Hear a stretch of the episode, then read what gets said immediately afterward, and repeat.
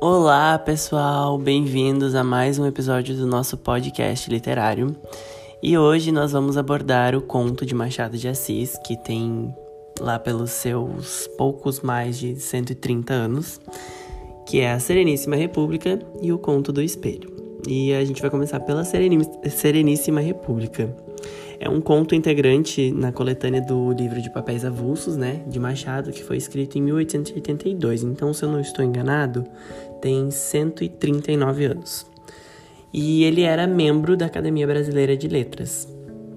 E esse conto ele fala de aranhas que elas tinham a, sua própria forma de, de viver e tudo mais. É uma sátira, na verdade, né?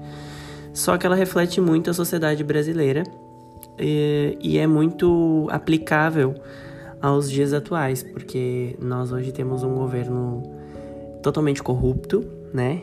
Um governo que foi corrupto desde sempre e é muito interessante analisar isso depois de 139 anos um conto que foi escrito há 139 anos atrás e perfeitamente aplicável. Então a Sereníssima República ela fala de aranhas que elas descobrem um sistema é, próprios de, próprio de como elas podem viver. E elas descobrem um meio de eleger alguém para representá-las. E nesse meio tempo, elas descobrem formas de, de. Elas vão criando formas de eleger a aranha líder, ou enfim, a que vai representá-las. Só que durante todo esse processo existem falhas, né? A primeira delas é que uh, existiam dois candidatos e aí, num dos candidatos, é, uh, eles fizeram um sorteio com duas bolas num saco de papel, depois teve um saco de pano, e um do, dos candidatos tinha o um nome escrito errado na bola. Então, tecnicamente, ele foi sorteado, mas ele não ganhou. E aí a gente começa a trazer isso para a realidade atual, né? Uh, hoje nós temos o atual governo com inúmeras corrupções, nós temos é, o, as ladroagens, por assim dizer, que cada vez mais tiram dos pobres e dão para os ricos. E a Sereníssima República, ela foi escrita ao final do século XIX, né? Se eu não estou enganado. E também ao final do século XIX, o significado de república foi remodelado a partir de duas pontas. A primeira por força do conteúdo produzido pelas novíssimas doutrinas em voga desde a década de 1860, né? Positivismo, evolucionismo, biologismo. Uh, um típico erudito da época. E também é simplesmente Cônego Vargas, né? Que não cultivava ciência à toa ele enxergava a ideia de república uma espécie de ferramenta política capaz de fornecer aos brasileiros a confiança no potencial da ciência para equacionar os problemas sociais e políticos do país.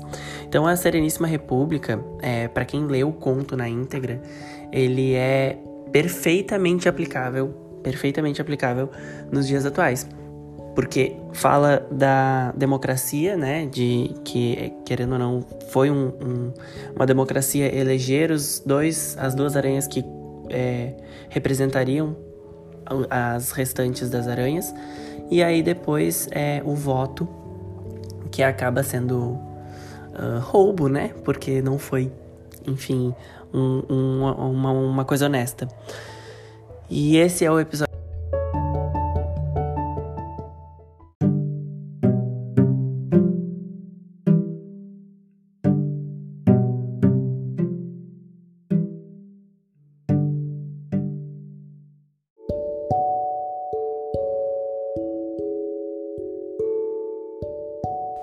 O outro conto, né, que a gente vai abordar é o espelho e como ele padroniza hoje os padrões de beleza e como ele vende uma imagem que a gente não é.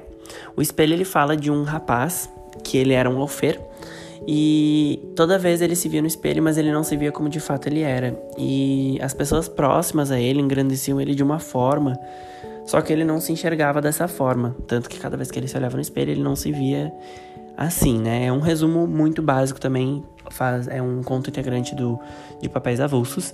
E hoje a gente pode aplicar essas, essa, esse conto aos padrões de beleza que são vendidos. Hoje a gente tem aí o Instagram que vende uma propaganda de corpo, uma propaganda de rosto, uma propaganda de como a gente precisa ser para para para parecer pra padrão, como é o, o certo ou entre aspas, né, o certo, como deve ser a beleza padrão. E esse o conto do espelho, ele também é perfeitamente aplicável aos dias atuais, porque é um conto de 139 anos, mas a gente vê que as coisas elas continuam acontecendo. E existe uma música de um cantor que eu não vou me lembrar agora, que diz que a gente uh, existe um museu de grandes novidades, né? Que o a Cazuza, é isso, Cazuza. Cazuza diz que vê o passado se repetir no presente. Então, Machado ele tem 139 anos e ainda assim é possível é, fazer essa comparação de contos com mais de 100 anos à atual realidade. Na verdade, nós temos um, um contista, um escritor, enfim, é, muito à frente do tempo dele, que fez história e hoje é um dos maiores escritores do mundo, um dos clássicos e memoráveis escritores.